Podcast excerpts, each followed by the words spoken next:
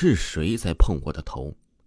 开学了，我和同学们高高兴兴的到我们新的宿舍收拾卫生，因为我们以前的宿舍太小了，我们又来了新的室友，住不下，所以啊，老师决定让我们搬进了一个大一点的宿舍。我们现在住在三楼的是三幺幺号宿舍，我们一共有八个人。我叫小林，我的下铺叫小慧，对面是小丽、珊珊、圆圆和小红，在我挨着床铺上的是佳佳，下面是阿星。我们忙了一天，都有些精疲力尽了，都想早点睡。可是，在熄灯了以后啊，我躺了半天就是睡不着。我看了看窗外，已经是黑的伸手不见五指。打开手机，现在已经十一点了。我拿起手机开始看小说，也不知道过了多久，我发现后背有一丝凉意。我盖了盖被，还是觉得很冷。我面对着窗户睡觉，可能是有点冷，我就没有理会。我看着手机里的爱情小说，难以入睡，幻想着我可以像小说里的女主人公一样，可以谈一场轰轰烈烈的爱情。当我想到这里面的时候啊，我觉得我的头上方好像有什么东西在碰我的头。我转过身，借着手机虚弱的亮光向上照去，什么也没有啊，怎么感觉有人在碰我的头呢？我看看挨着我头上方的佳佳，她的头正对着我，睡得像死猪一样，还打呼噜。她不可能碰我的头啊！嗨，一定是白天太累了，所以产生了幻觉了吧？我在安慰自己这么想，还是早点睡吧，要不明天上课呀就没精神了。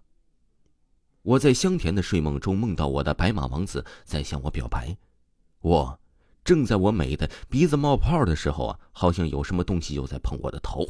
哎呀，是谁呀？大半夜开什么玩笑？我有些不耐烦了，起身再看看，谁都没有啊。这时我真的有点害怕了。看看手机，已经是三点了，天刚刚有一点放亮，但是还是有一些黑。我又躺下了，把头蒙在被里，开始睡觉。在我不知不觉的睡意之中醒来的时候，就感觉我的上方有什么东西在悬空，然后什么东西在猛烈的打着我的头。就这样，我一宿都没有睡，一直到天亮。我们一帮人一起去食堂吃饭，小慧看着我说：“你怎么看起来这么憔悴啊？晚上没睡好啊？”是啊，我总觉得有人碰我的头，但是就是看不到有什么。大家的脸色顿时都变了色。你们怎么了？脸怎么这么难看？小红说：“哎，没什么，我只是听我姐姐说我们寝室死过人，但是她也不知道是怎么死的，只是听说过。我还是觉得浑身不舒服，给妈妈打电话。喂，妈妈，你有时间来我们学校吗？怎么了？有什么事吗？”妈妈今天很忙的，我把事情告诉了妈妈。妈妈认识一个会算卦的朋友，于是妈妈和他的朋友说了我在学校的遭遇。妈妈的朋友说，在你女儿有这种感觉的时候啊，就用照相机给她照下来。有的时候啊，我们用肉眼是看不见的，照相机能帮我们看到。妈妈呀，到学校把照相机给我，并拜托我的室友佳佳帮忙。当时啊，我又有那种感觉的时候，就手碰佳佳，再让她帮我拍照。学了一天，又是精疲力尽的一天。我们几人都吃完饭回到宿舍，大家都洗漱完，熄了灯就睡了。我躺在温暖的被窝里，又开始幻想了：我要是小花该多好啊！一定有很多的男人追我，那种感觉是怎么样的呢？我心里想着。不知多久啊，那讨厌人感觉又来了。我把手伸向佳佳，她马上给我照了一张相。第二天，我把胶卷送到了照相馆续写照片。老板叫我下午来取。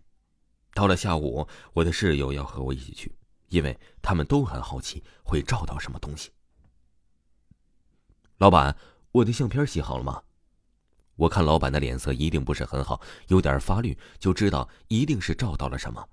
嗯，洗好了，可是，没事拿来吧。当老板把照片拿过来，我们大家看到照片的时候啊，都惊呆了，脸色一下由黄变青，由青变白，由白变绿。照片上的我躺着的上方，竟然有一双脚在碰我的头。听众朋友，本集播讲完毕，感谢您的收听。如果各位听友呢想要加维华的听友群，就可以私信维华，维华发你咱们直播时通知的二维码。好了。各位听友，咱们下期再见！祝各位听友新年快乐！